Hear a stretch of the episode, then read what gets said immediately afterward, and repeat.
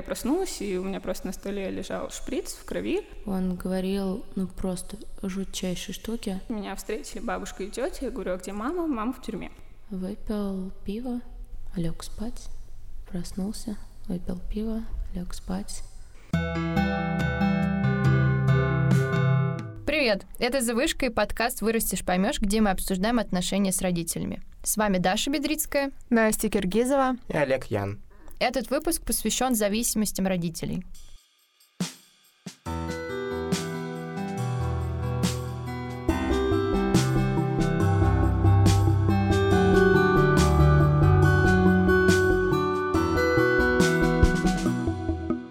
Я недавно читала, что по данным Росстата в 2019 году количество людей, зависимых от алкоголя, снизилось примерно до полутора миллионов человек, но мне, если честно, кажется, что это не очень отображает реальную картину, которая есть в стране. Мне тоже кажется, что эти цифры вообще ничего не говорят, потому что вот мой папа, он пьет всю жизнь, он никогда не ходил в больницу, чтобы ему поставили диагноз, и я думаю, также живет половина моего подъезда.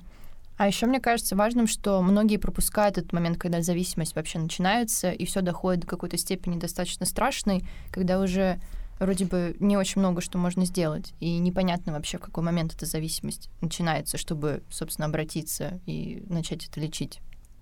Мне кажется, многие вообще не считают проблемой то, что они пьют постоянно, и идут лечиться люди, только те, у которых это очень сильно влияет на свою жизнь. Например, их там поведение становится неконтролируемым, они начинают там абьюзить своих родственников, бить или что-то еще происходит такое страшное.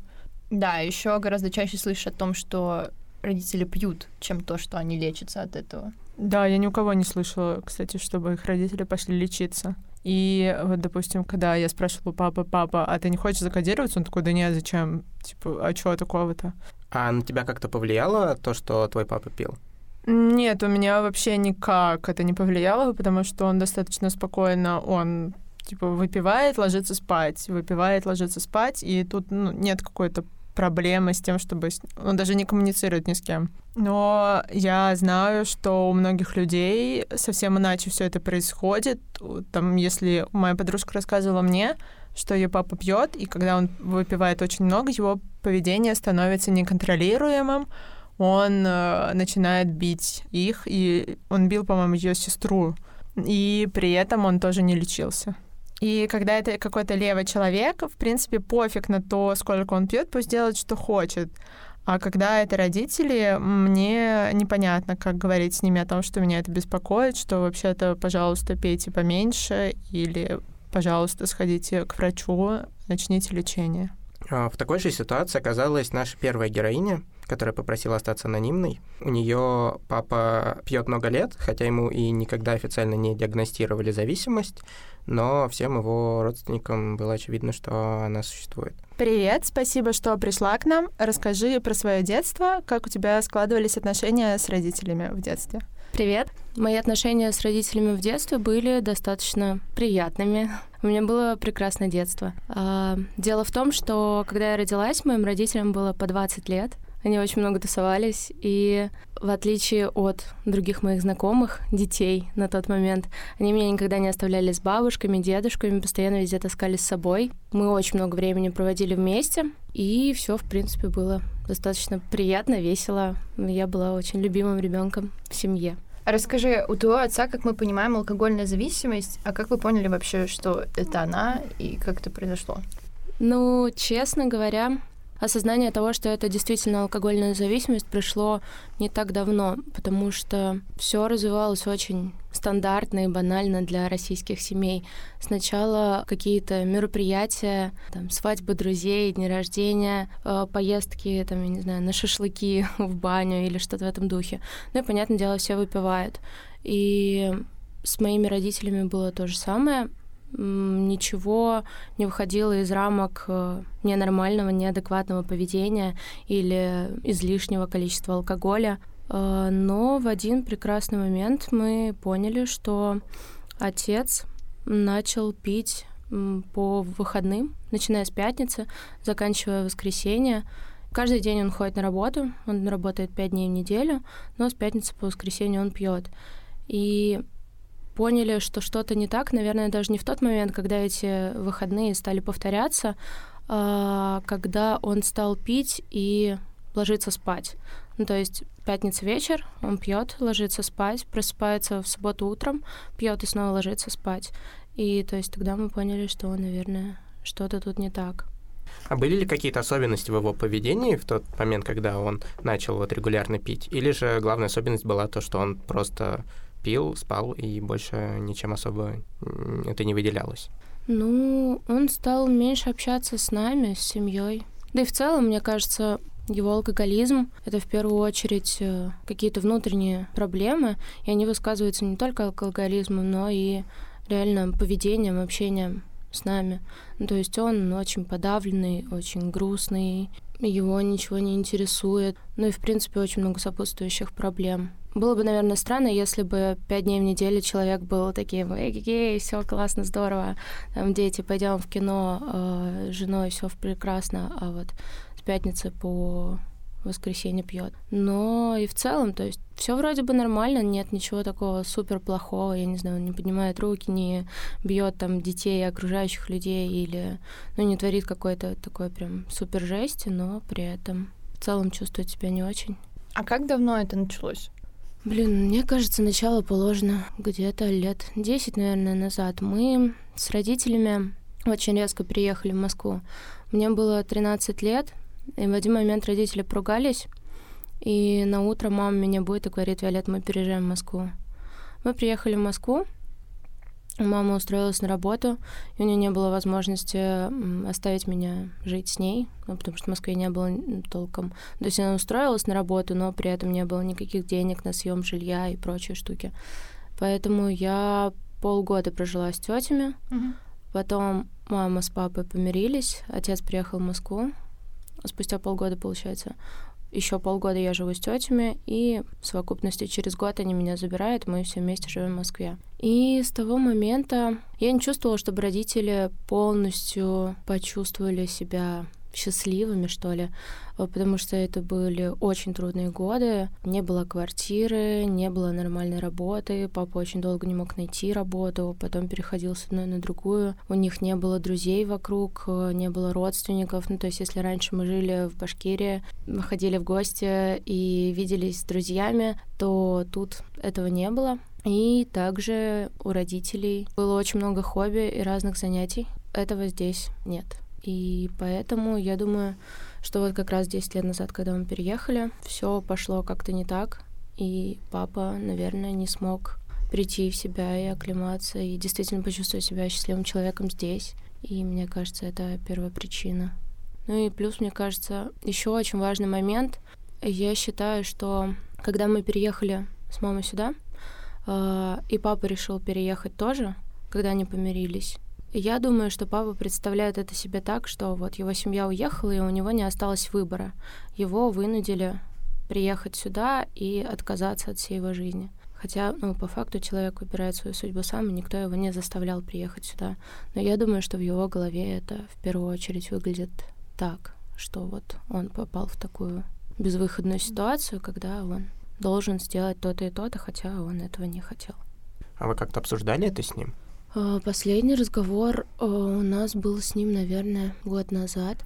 Был тоже такой момент, когда я очень тяжело переживала его состояние. И в очередной раз, когда я приехала к родителям в гости, я попросила его не пить. Это были выходные. Он сказал, да, да, хорошо, ну, типа, не буду. Я приехала, он был снова пьяный, и меня это так расстроило, ну, хотя это абсолютно обычная ситуация последние несколько лет, но почему-то тогда меня это очень сильно расстроило. Я поехала домой, он сказал, что он меня проводит. И он вышел меня проводить, и мы с ним сели на лавочке и стали разговаривать. Мы разговаривали с ним, наверное, час.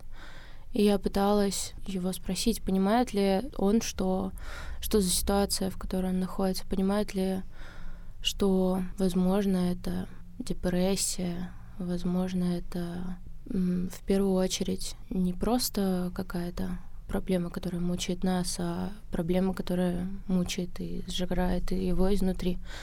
На что он сказал, это были просто ужасные слова, я там расплакалась перед ним. Он сказал, да, я понимаю, мне плохо, но вот я вас родил, могу и умирать. И это было просто ужасно. А ты ему предлагала пойти к психологу, что-то Да, конечно, отвечал? я ему предлагала пойти к психологу, оплатить его. Он отрицает.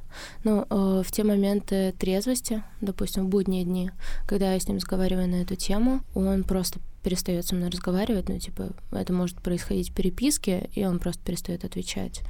А В моменты его э, пьяного состояния, э, говорить ему то же самое, можно, на что он отвечает, что нет, все в порядке, я совсем разберусь сам. А он потом пошел лечиться от алкогольной зависимости или... А, Нет, ситуация такая, что он никогда не лечился от алкогольной зависимости, он никогда ее не признавал.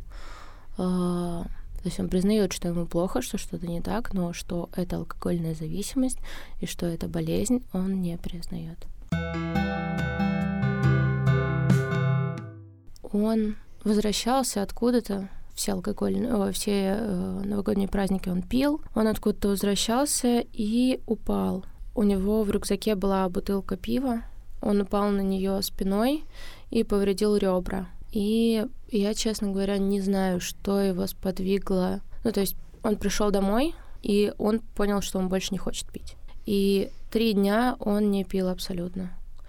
И за счет того, что в предыдущие дни поступало в организм очень большое количество алкоголя, в траде я писала, что это было только пиво. На самом деле потом я узнала, что он пил еще и коньяк. То есть несколько дней подряд он пил коньяк и пиво, и очень резко перестал это делать. И как раз за счет того, что э, алкоголь не поступал в организм, у него произошел алкогольный психоз. То есть это интоксикация организма, когда алкоголь выходит из организма и воздействует на клетки мозга. А, Закончилось все тем, что его насильно увезли в психоневрологический диспансер, где его продержали две недели. Его просто выводили из состояния алкогольного психоза. То есть э, его капали витаминами, давали снотворного очень много, он спал, пытался приходить в себя, ну, в общем, это просто физически восстанавливали организм. А как ты себя вообще ощущала во время всех этих новогодних событий? Это же, ну, тяжело достаточно. И в трейде ты тоже писала, что было тяжело, но как это вообще все тобой воспринималось? Я, честно, была просто в полнейшем шоке. Было какое-то такое страшное состояние, потому что ты вроде вот у тебя все хорошо, ты в своем домике, и все так тепло и уютно, и вдруг тебе говорят такое, что на тебя как с неба свалилось, и ты должен сейчас встать и что-то делать. Э, Тред в Твиттере безумно сильно мне помог, потому что когда ты находишься в подобных ситуациях, кажется тебе, что просто, боже, как так, что делать? Ни у кого такого нету, а вот я в такой ситуации оказался.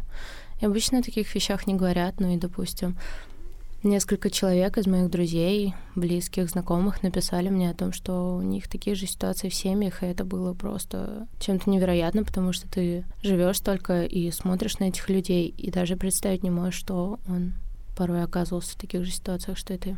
Ты раньше не делилась а, всеми этими историями, всей ситуацией с а, друзьями или с другими какими-то близкими людьми, там, с партнерами? Последние отношения у меня были три года назад, и с партнером, да, я делилась, но не то чтобы прям как-то супер откровенно. Ну, допустим, если я вдруг узнала очередную какую-то неприятную вещь о папе и о том, что э, произошло там состояние его алкогольного опьянения, я не говорила об этом партнеру. Но, допустим, если заходил разговор или вдруг я себя чувствовала там максимально плохо и понималась эта тема, то да, мы разговаривали на эту тему. С близкими друзьями нет, опять же, потому что, наверное, я последние несколько лет стараюсь просто отгородиться от этой проблемы и не вовлекаться. Получается, тебе не было страшно писать об этом в публичное пространство? Было, конечно, Да. конечно, было. В первую очередь мне страшно было из-за одной вещи. Мой отец в Твиттере лет на пять раньше, чем я. Он был подписан на многих людей, на которых я подписана сейчас, со многими, с которыми я знакома, задолго до меня. И мне было страшно в первую очередь писать в Твиттер, потому что я думала, что когда он придет в себя, он увидит этот тред. И на данный момент я, честно говоря, даже не знаю и не хочу задаваться вопросом, видел он его или нет. Но учитывая то, насколько он активно себя ведет в Твиттере, я думаю, что он его все-таки видел. Плюс э, мама, она была в тот момент на работе, когда был, была активная фаза всего этого. А, мама тоже читает меня в Твиттере, но я ее на тот момент заблочила и не разблочила до сих пор. Э, тоже не знаю, дошло до нее это или нет. Ты одна видела проблему в том, что он так много пьет, или э, это видели все родственники, и вы пытались вместе как-то его помочь, или ты пыталась одна только бороться с его зависимостью? То, что у него проблемы, мы с мамой поняли, наверное, лет восемь, может быть, назад. Но это не было так явно. То есть у него бывали моменты, когда он несколько месяцев э, мог не пить каждые выходные, допустим. Помогать мы пытались все, все пытались с ним разговаривать и как-то донести мысль о том, что э, нужно что-то с этим делать, что плохо не только ему, но и людям вокруг.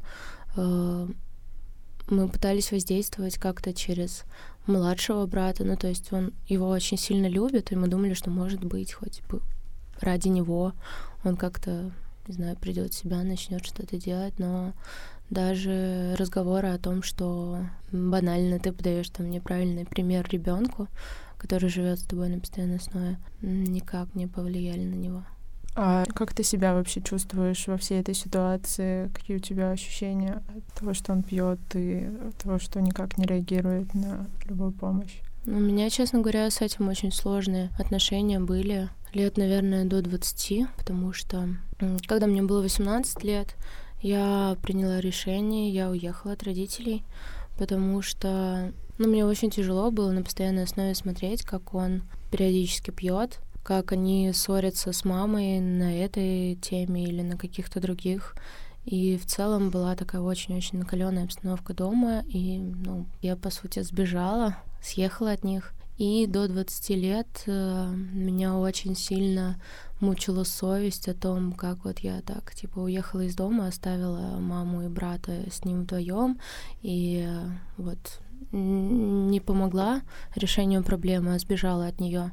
И очень долгое время не могла все это принять и понять, как поступать, что делать. Лет, наверное, с 20, перепробовав все, что только могла, я поняла, что сделать я на данный момент э, ничего не могу, и решила просто как-то отстраненно жить с этим. То есть уже, наверное, лет пять я не общаюсь с ним в выходные. То есть если я общаюсь с ним и поддерживаю связь, то это только будние дни. А не праздничные дни, а именно вот эти пять дней в неделю, когда я знаю, что он на работе, что он трезвый. А ты думаешь, что вот это вот финальное принятие произошло в тот момент, когда ты об этом публично рассказала, или все-таки это раньше случилось? Я думаю, это случилось раньше все-таки. Мой рассказ об этом, ну вот именно момент треда, он был нужен мне именно в той ситуации очень сильно. Потому что та ситуация меня действительно очень сильно напугала. Когда ты видишь абсолютно трезвого человека, который тебе, смотря в глаза, говорит невероятные вещи, он говорил, ну, просто жутчайшие штуки, или он смотрел в пустоту и рассказывал то, что он видит, и вся эта ситуация, ну, прям тебя действительно очень пугает, потому что ты смотришь на человека, и ты понимаешь, что мир он видит совершенно иначе сейчас. И это, ну, то есть, когда человек нездоров физически, это одно. Когда психически, мне кажется, это самое страшное. Это как-то повлияло, вот эта вся ситуация, на ваши отношения с мамой, например? Трудно сказать. Ну, единственный момент, когда я уехала, потом очень долгое время еще мама мне звонила и говорила там, вот, у нас тут то-то, то-то происходит, а папа опять так и так, и вот он пьет, и он там еще что-то потерял телефон, мы не могли его найти, там, не пришел ночевать, или пришел ночевать, но какой-то побитый, или что-то в этом духе. И каждый раз, когда я это слушала, мне, ну, также было больно, не знаю, тяжело от того, что я ничего не могу сделать, никак не могу повлиять. И в один момент я ей сказала, что, мам, на тему отца мы с тобой больше не общаемся. Если ты выбрала э, жизнь с ним, ты продолжаешь с ним жить, продолжаешь выбирать ее, то это твой выбор. Я с ним буду общаться тогда, когда я захочу, но ваши отношения и в твой взгляд на всю эту ситуацию я не хочу вмешиваться. А то есть ты предлагала маме уехать от отца тоже? Съехать? Когда я поняла, что мы уже никак не можем повлиять на то, что происходит, я, да, я предлагала маме. Я также предлагаю маме пойти на психотерапию, также предлагаю ей все это платить. Я предлагаю ей переехать в Москву, чтобы, не знаю, быть ближе ко мне. Э, предлагаю финансовую, моральную помощь, но она от нее отказывается. Судя по твоим рассказам, мама как-то не очень сильно хочет как будто бы решать эту проблему или не очень сильно обращает на нее внимание, как будто бы ты все решаешь. Блин, я честно даже не знаю, как трезво смотреть на маму в этой ситуации. Всю жизнь мне казалось, что мама настолько сильно влюблена в отца, что она просто не видит и не слышит ничего. Она, не знаю, безумно добрый, безумно верящий во все хорошее, прекрасный человек. И мне кажется, она просто до последнего надеется, что как-то все пройдет. И все мы переживем, все наладится, и что они снова будут любить друг друга. Может быть, она боится себе признаться в том, что ее выборы, ее мечты не сыграли так, как она бы того хотела. А ты об этом с ней не говорила, да? Говорила не один раз абсолютно не один раз. У нас с ним был даже уговор в прошлом году, в начале года. Э, я ей сказала, все, мама, ты идешь к психотерапевту. И э, нам это необходимо, тебе в первую очередь. А она мне сказала, что вот если я до конца года не налажу все свои проблемы и не буду чувствовать себя счастливой, то я согласна, я пойду. Угу. Конец года настал, мама не соглашается. Как аргументирует? Я все сама, я все налажу. Вот сейчас еще чуть-чуть, и все получится. Звучит так, как будто она очень напугана внутренне этим всем. Может быть. Чем именно напугана? Ну, что у нее есть какие-то мечты, ожидания, представления, которые не складываются. Она будто бы старается ну, не обращать на это внимания, потому что тогда что с этим всем делать, совсем непонятно. Ну вот я про то же, да. Мне кажется, она просто не может принять, принять это. И действовать уже по какому-то другому плану. Как ты себя вообще чувствуешь по поводу того, что вроде бы родители должны тебя защищать от каких-то внешних угроз, и получается, что ты защищаешь их? Э, я хожу к психоаналитику. И мы недавно пришли как раз-таки к такой теме, что позицию взрослого я приняла в очень-очень молодом возрасте. Ну, вот как раз, когда мне было 13, на тот момент э, были как раз семейные проблемы, связанные с переездом и вообще внутренними отношениями. И на тот момент как раз очень часто я стала перенимать позицию взрослого в отношении родителей, и, наверное, просто я уже привыкла. То есть на данный момент, ну да, друзья как раз меня спрашивали про новогодние праздники. А, о том, как я себя чувствовала относительно того, что я вот приехала и решаю. А я как-то, ну, я даже не задумывалась об этом. Ну, просто понимаешь, потому что, э, наверное, некому за это больше взяться. А в 13 лет ты чувствовала, что это как-то несправедливо или какие у тебя ощущения были? О, да. 13 лет, э, ну, во-первых, я чувствовала себя максимально, не знаю, брошенным, одиноким человеком. Было больно, обидно. А после новогодних событий ты общалась с отцом? И вообще, как у вас отношения сейчас складываются? И обсуждали ли вы с ним, что произошло вообще? Да, мы обсуждали. Ну, я ездила к нему в больницу. Это был первый наш контакт после того, как он пришел в себя. Меня очень удивило, что он никак, не, не знаю, не спросил меня о том, как это произошло или зачем он здесь. Ну, вообще не задавал вопросов. После этого он приехал домой, Первые выходные он приехал в пятницу, получается, в пятницу по воскресенье он не пил. В понедельник он пошел на работу, пять дней отработал, в пятницу выпил. Выпил пиво, лег спать, проснулся, выпил пиво, лег спать. Поэтому разговора не состоялось. У тебя не было ощущения, что вот тот случай изменит что-то? Да, я надеялась, я очень сильно надеялась, и реально вот в тот момент у меня появилась такая надежда, я думаю, точно. Сейчас должно что-то произойти. Но просто это такой трэш, что я была уверена, что что-то произойдет. Но нет. Но даже тут почему-то я уже не расстроилась. Самое главное, что я сейчас понимаю, наверное, это то, что спасение утопающего, дело рук самих утопающих. И мне кажется, я уже сделала все возможное. Надеяться на что-то это как каждый раз давать себе какую-то такую ниточку, за которую ты тянешь, ты думаешь, да, да, вот все-таки сейчас все будет хорошо. А потом каждый раз ты обламываешься, и, и ну, тебе от этого грустно. И каждый раз, когда надежда остается все меньше и меньше, но ты все-таки надеешься, обламываться еще грустнее. Поэтому я решила, что, наверное, я буду принимать ситуацию такой, какая она есть. Если вдруг он попросит помощи, я ему помогу. Но пытаться сделать что-то самой, биться закрытой дверью, просто бессмысленно.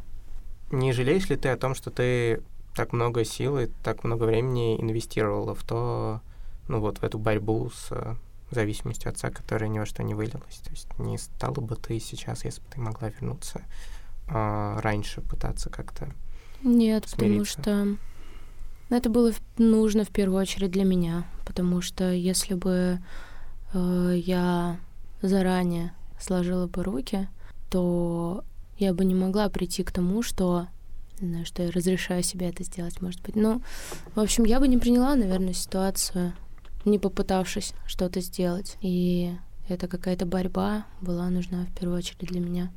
А ты можешь что-то посоветовать людям, у которых родители тоже алкозависимые? Блин, честно говоря, наверное, самая-самая большая просьба не винить себя и не пытаться возложить на себя ответственность за случившееся. Я надеюсь, что кому-то могут помочь мои слова. Я думаю, они очень многим помогут на самом да. деле, потому что половина России, мне кажется, живет в похожих ситуациях. К сожалению, да.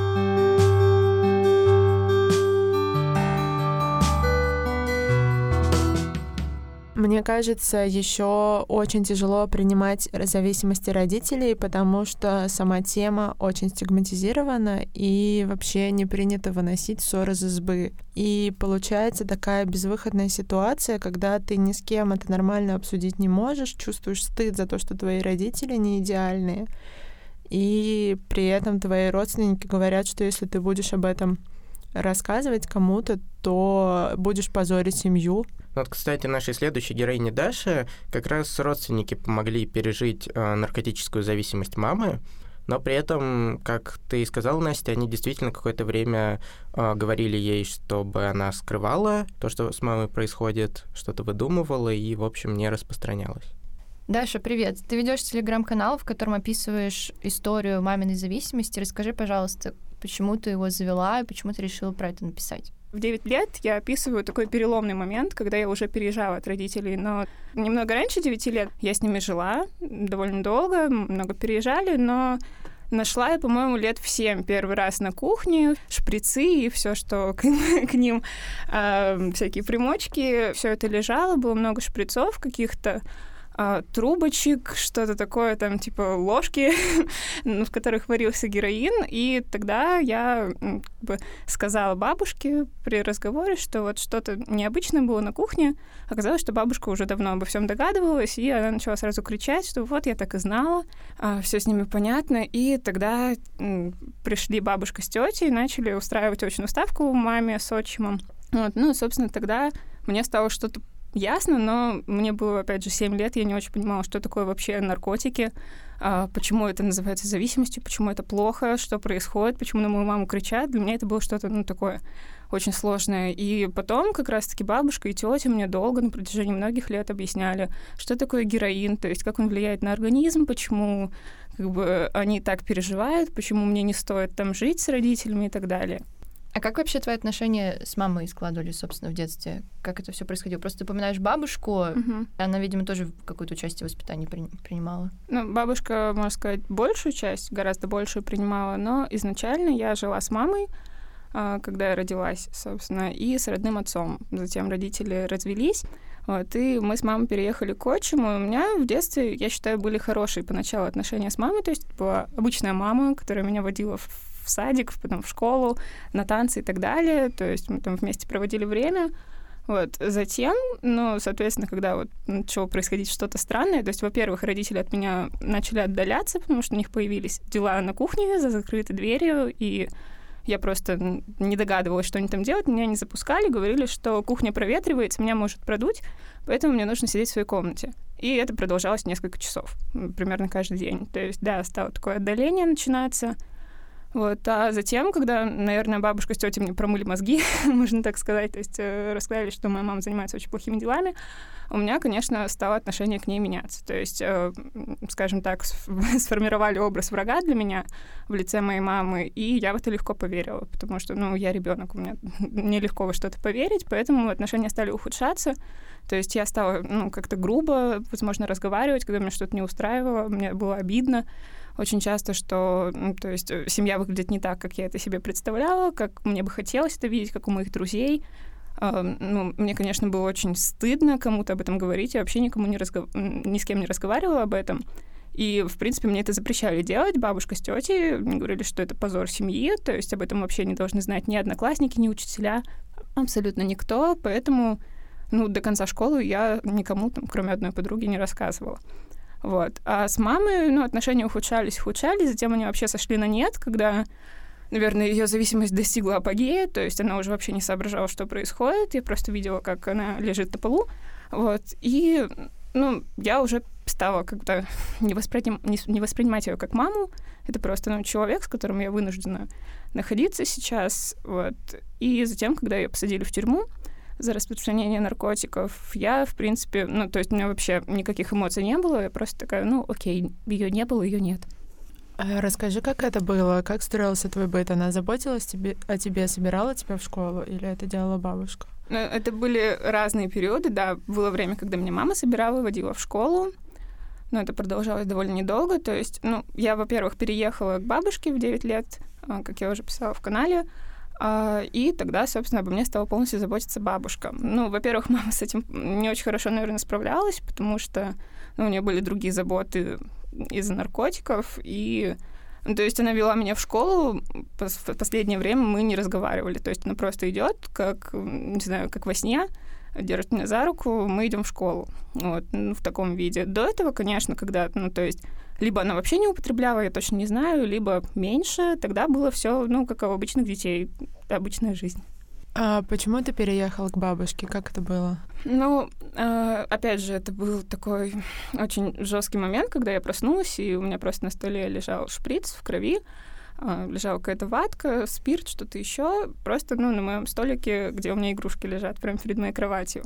Вот, и я решила даже маме ничего не говорить, я просто позвонила бабушке, сказала, что, ну, вот так, типа, я больше не могу.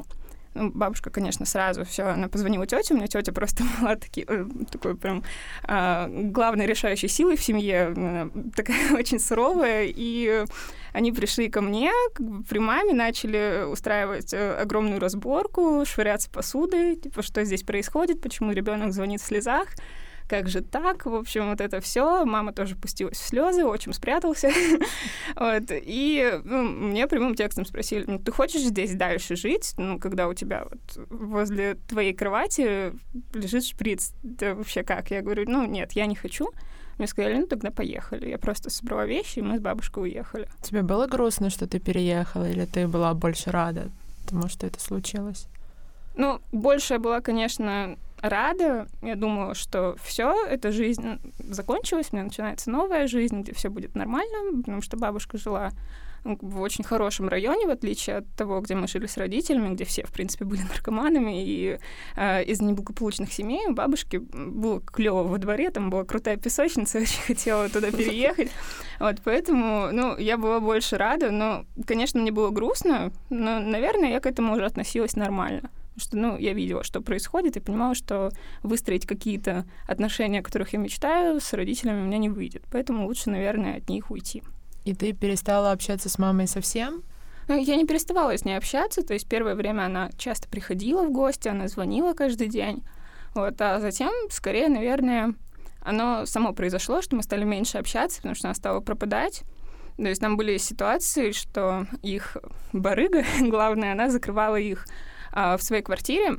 Это было типа наказание за то, что они там не выполнили в сроки какой- какой-то объем героина, они не распространили, и за это она их закрывала у себя в квартире на ключ, куда-то уходила, типа они могли там несколько дней все находиться. вот, э, без дозы, то есть им там было плохо. И тогда мама, соответственно, не могла ну, не позвонить, тем более прийти, и мы с ней не виделись. Я ей сама звонила, плакала в трубку, что приедь, пожалуйста, она говорила, я не могу. Вот. Ну, тогда отношения стали еще дальше. Ну и так постепенно дальше и дальше. А твой родной папа знал про то, что твоя мама зависит от наркотиков? Как он на это все реагировал?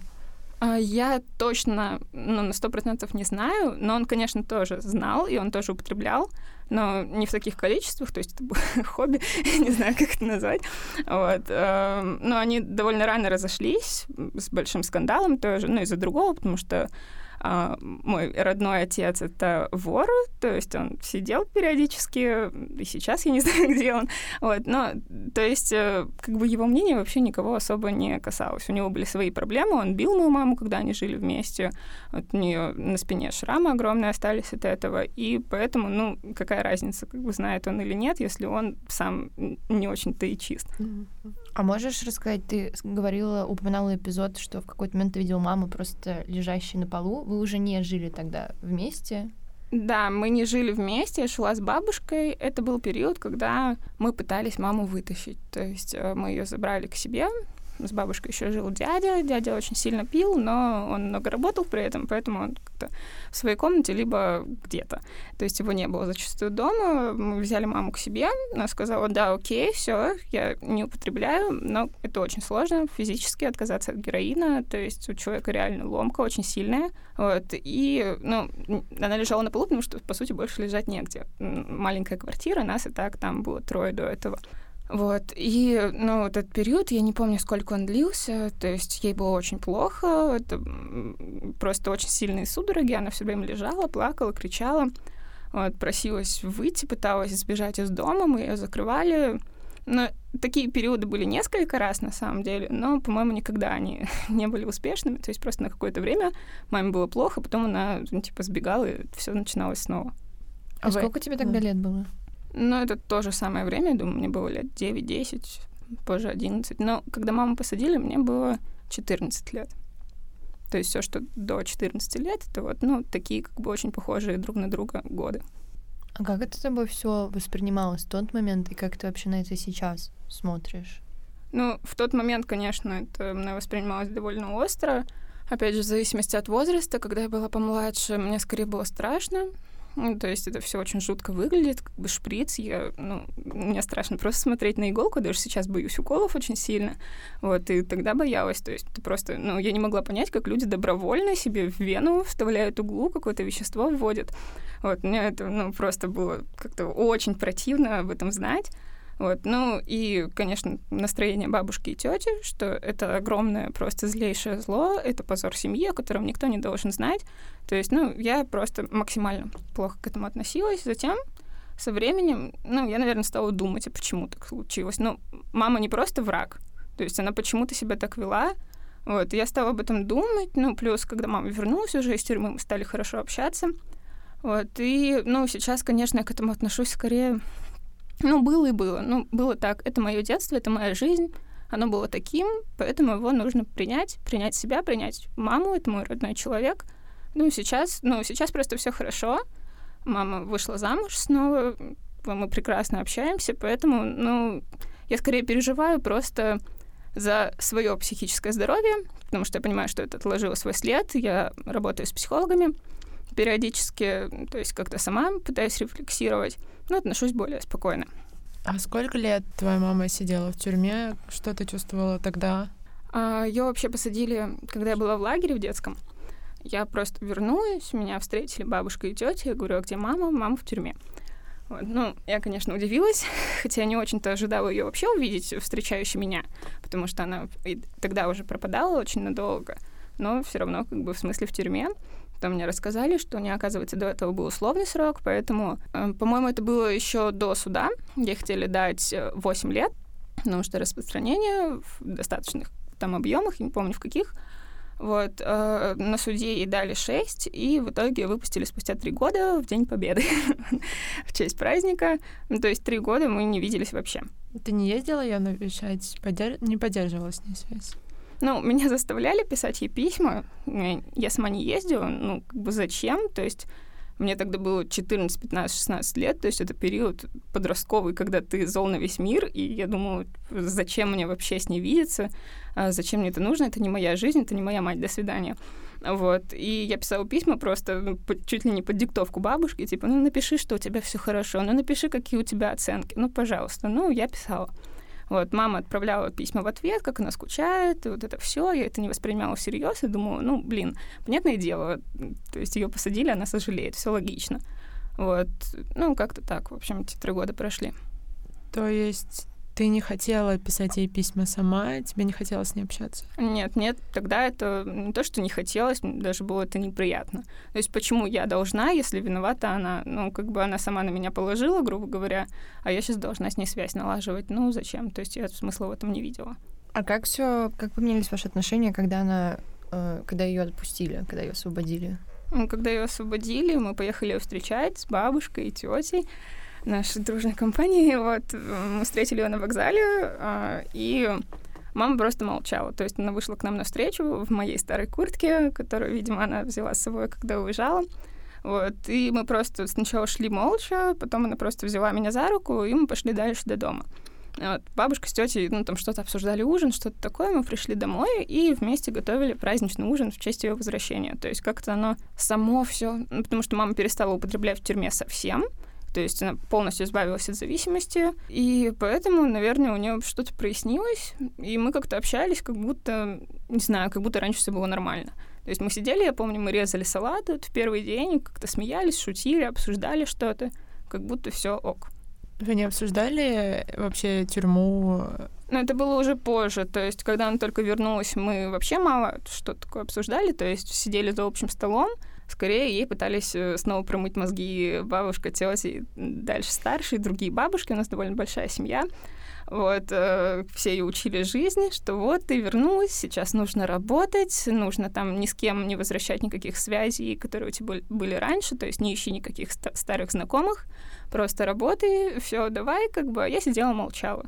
Ну, я была с ними в целом согласна, такая, да, окей, давай. Но мне нечего, наверное, на тот момент было сказать просто. Я не помню точно, как мы начали прям общаться на эту тему, но вот последние года два мы часто это обсуждаем нормально. То есть мы можем с мамой посидеть, выпить пиво, э, ну, что-то вспомнить, поговорить о жизни, ну, как, не знаю, как обычное дело. А раньше, ну, может, в этом просто не было смысла. Ей, наверное, надо было самой сначала все понять, чтобы потом обсуждать тоже.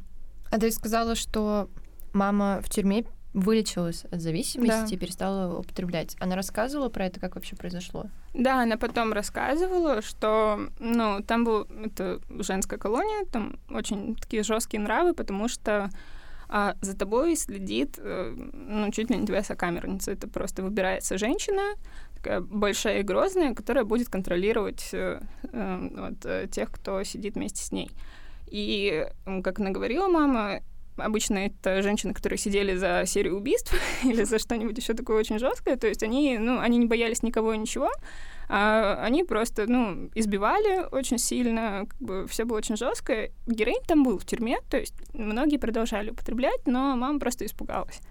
Ну, типа, если что-то случится, то ее могут просто убить там. Вот. И поэтому, скорее, наверное, из инстинкта самосохранения она перестала. И, ну, как она говорит, что было проще завязать, потому что их очень сильно грузили работой. То есть они зимой а, снег лопатами кидали, летом что-то кирпичи таскали, траву красили, ну, все в этом духе. Вот. Э, пели гимн Казахстана, и вот это все. Вот, поэтому, ну и плюс выбора не было. Ну, ты сидишь как бы, ну, куда тебе? только так. Вот. Ну, как она сказала, что, наверное, это было не зря, если она завязала. У тебя нет страха, что сейчас она снова начнет употреблять? Ну, сейчас я уверена, скорее, что она этого не сделает, потому что я вижу ее, кем она стала. Но это, мне кажется, сейчас слишком далеко от нее, потому что сейчас у нее работа, семья, она хочет второго ребенка завести в ближайшем будущем. Вот, ну, то есть совершенно другие приоритеты. С прошлыми знакомыми у нее связи точно потеряны. Во-первых, там многие из них сидят чуть ли не пожизненно, вот, но на большие сроки. И, ну, в целом, я не думаю, что это когда-то еще произойдет. А ты говорила, что тебе бабушка говорила никому об этом не рассказывать, mm-hmm. что это какой-то позор. Как ты это вообще воспринимала, ощущала и, и рассказываешь ли ты сейчас вообще об этом окружающим? Ну, сейчас я об этом точно рассказываю, хотя тоже с небольшим трудом, потому что, ну, на протяжении очень многих лет меня заставляли говорить, что моя мама постоянно в командировках, что она просто работает в других городах. Меня, ну, в школьное время меня это очень сильно беспокоило, потому что, ну, все с родителями, как бы всех родителей забирают. Я с бабушкой надо мной смеялись в школе, одноклассники пытались докопаться, ну, типа, что ты с бабушкой, где твоя мать? Я, соответственно, говорила, как меня учили, но внутри я понимала, что я вообще врать не люблю. Мне тяжело это делать каждый день. Каждый день что-то придумывать, а где сегодня моя мама, сегодня она в этом городе, завтра в другом. Вот, поэтому я, по-моему, первый раз рассказала подруге, э, причем не из школы, мы познакомились э, в театре, а, когда там занимались, я ей рассказала, что на самом деле моя мама в тюрьме, то есть я ей доверилась впервые в жизни человеку не из семьи, и она говорит, ты знаешь, у меня отец на героине сидит тоже. Типа, и мы такие, ага, значит, как бы это довольно нормально, то есть это не то, чтобы, что позор всего города, такое случается. Мы это, ну, обсуждали не часто, но, наверное, это мне довольно помогло, что не только у меня такая проблема, хотя она с отцом не жила, то есть он ушел из семьи и затем стал наркоманом, но все равно что-то похожее. А вот когда ты узнала, что твою маму скоро выпустят, ты обрадовалась или огорчилась? Потому что ты в тот момент вроде бы не хотела с ней общаться. Да, я не знаю, что происходило в моей голове. Вроде как и обрадовалась, потому что, ну, интересно, что изменилось как бы вдруг, но я не питала каких-то надежд, что теперь-то все будет хорошо. Нет, у меня такого не было. То есть я думала, ну, хорошо, хотя бы увидимся. Вот. Но, с другой стороны, я, наверное, испугалась, потому что у меня тогда был тяжелый период жизни и так, как-то что-то с психикой не очень было, постоянно нервные срывы были, и я думала, а вдруг это еще сильнее как бы ударит, что, ну, это все равно эмоционально очень такой мощный удар, вот, я боялась, что я как-то, ну, не так отреагирую, потому что я порой не могу контролировать свои эмоции полностью. Я боялась, что будет какой-то срыв. Но его не произошло, чему я очень рада. Наверное, я не осознавала, ну, что это реально круто, что теперь мы будем вместе, потому что, ну, я думала, какой в этом смысл, все будет как раньше. Как раньше не произошло. Ты рассказала, что у тебя были психологические проблемы. Как ты думаешь, они связаны с э, тем, что твоя мама употребляла наркотики? Ну, я не могу этого исключать, но быть в этом уверенной полностью я тоже не могу, потому что моя жизнь — это не только моя мама. Было еще много разных факторов, которые формируют психику человека. Поэтому, ну, конечно, наверное, это отложило. Как бы это свой след оставило, но я не думаю, что стоит полностью всю ответственность возложить на маму. А как ваши отношения сейчас складываются, как вы общаетесь? Ну, сейчас, во-первых, я уже достаточно взрослая, как бы, а, поэтому мы общаемся, ну, больше, наверное, на равных. То есть у меня никогда не было а, после того, как мама вышла, какого-то отношения, что маму надо слушаться, как мама сказала, так и будет, у меня такого сразу не было. То есть, наверное, я даже к ней как к младшей сестре относилась поначалу. Вот, ну, потому что все-таки я чувствую, что у меня больше опыта, даже жизненного, то есть э, как бы я больше понимаю, чем она, когда вышла из тюрьмы, потому что ну, она реально была вне этой реальности, она не понимала, что происходит в мире, то есть ну, никаких новостей она не знала вообще ничего, и мы как бы ей заново объясняли, что вообще вокруг происходит. Вот, а сейчас, ну, мама для меня это, наверное, друг больше. То есть, ну, я с ней советуюсь, конечно. Мы с ней болтаем, каждый день переписываемся. Но она живет э, в Казахстане, я в Москве, поэтому мы видимся раз в год, когда я приезжаю. Ну, а так мы созваниваемся, болтаем, ну, как обычные, наверное, люди. Вы вообще обсуждали эти эпизоды из детства? Обсуждали, как тебе это было? Все, не знаю, возможно, она раскаялась, извинялась, как это все происходило? Ну, такие разговоры были, но они были не наедине, то есть их обычно инициирует тетя до сих пор. Бывает, что мы сидим за, вместе там ужинаем, например, и тетя начинает вспоминать. Мне всегда это на самом деле скорее напрягало, потому что, ну, нормально же сидели, зачем, ну, зачем это все поднимать, потому что мама сразу в слезы. А, ну, конечно, ей стыдно, потому что, во-первых, она этого не помнит. То есть тетя просто рассказывает, что вот представляешь, была такая история, она говорит, я этого не помню. Вот, ну, это очевидно, потому что у нее в целом весь тот кусок жизни, он расплывчато вспоминается, Я это, к сожалению, помню. Поэтому, ну, я сижу, говорю, ну да, так и было. вот. Но я, на самом деле, очень не люблю такие разговоры э, не наедине, а с кем-то, кто пострекает, как бы, и говорит, вот, посмотри, как ты была не права. Потому что, ну, сейчас-то все нормально, зачем это вспоминать? Мама, ну, конечно, раскаивается, но зачем мне в этом убеждаться каждый раз? Я и так это знаю. Я знаю, что и жаль. А у тебя сейчас есть в поведении какие-то привычки, которые или какие-то убеждения в твоей голове, которые, или там, не знаю, а, ты как-то себя ведешь с определенным типом людей из-за того, что вот ты прожила все это? Ну, сейчас скорее нет, но такое было. То есть я ненавидела зависимых людей, когда была подростком, собственно, когда мама сидела в тюрьме. У меня был такой период очень агрессивный, агрессивного поведения, когда просто, ну, человек курит, и у меня прям ненависть к нему. То есть, ну, зачем это делать? Ты же себя убиваешь, ты вредишь э, близким, которые, ну, во-первых, у меня еще из-за курения мамы были проблемы со здоровьем, то есть тоже такая агрессия. А к наркоманам, то есть я их за людей не считала. Вот, ну, со временем это, конечно, прошло, когда я как-то сама стала понимать, что, блин, это проблема у человека, если у него зависимость, нужно ему помочь а не изолировать себя от него. Вот. Но тогда, в подростковый период, да, я просто ненавидела всех людей, у которых есть э, проблемы с зависимостью от чего-либо. Как ты думаешь, как вообще нужно вести себя, когда твои родители зависят от наркотиков? Ну, я сама себе не ответила еще на этот вопрос. Сейчас как раз, наверное, период моей жизни, когда я анализирую свое поведение. Мои тети и бабушка постоянно пытались э, меня вывести на то, чтобы я воспитывала маму. Ну, то есть, вот и ты ребенок, если ты скажешь, мама, перестань, то она перестанет. Я в это не верю. Ну, почему ребенок должен воспитывать мать? Для меня это была ну, какая-то логическая ошибка. Родители воспитывают, дети дети. Собственно, поэтому я отказывалась это делать. Ну, иногда я что-то говорила там между словом, типа, мам, ну, в чем я виновата, зачем ты так со мной? Ну, то есть какие-то манипуляции, понятное дело, которые ее задевали. И, ну, наверное, давали какой-то эффект, но не, то, не тот, которого бы я хотела. То есть мама расстраивалась. Я не очень даже тогда любила ее расстраивать, как бы. А, вот. Поэтому, ну, у меня пока нет, наверное, рецепта, скажем так, как себя вести по-хорошему не нужно ненавидеть людей за то, что у них есть зависимость. Но когда это происходит с тобой, с твоей семьей, это очень сложно. Ты все равно думаешь, ну, в чем я виноват, что я это терплю. Вот, ну, лучше так не делать, наверное. А что тебе помогало и помогает, возможно, сейчас вообще проживать все это? Наверное, другие близкие люди. В том числе, ну, сейчас это друзья, которые нормально относятся к тому, что у меня такие родители потому что если в школе это были какие-то допросы от одноклассников, э, типа, а чё, почему так, а у меня вот так, то есть, ну, не знаю, мне было всегда это очень неприятно, то сейчас, ну, если я кому-то говорю, новому там приятелю, что, ну, у меня вот такая ситуация. Они говорят, вау, круто, что твоя мама смогла с этим справиться. Они не говорят, фу, наркоманы, они говорят, круто, и, ну, меня это очень сильно поддерживает, наверное.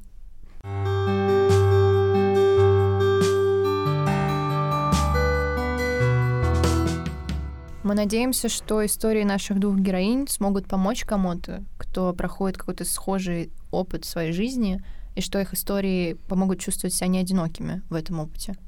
Мне кажется, люди еще очень сильно переживают из-за этого, потому что сами родители пытаются воспитывать нас идеальными. И когда мы вырастаем, мы понимаем, что они не идеальные, и мы не идеальные тоже, и вообще идеальными быть невозможно.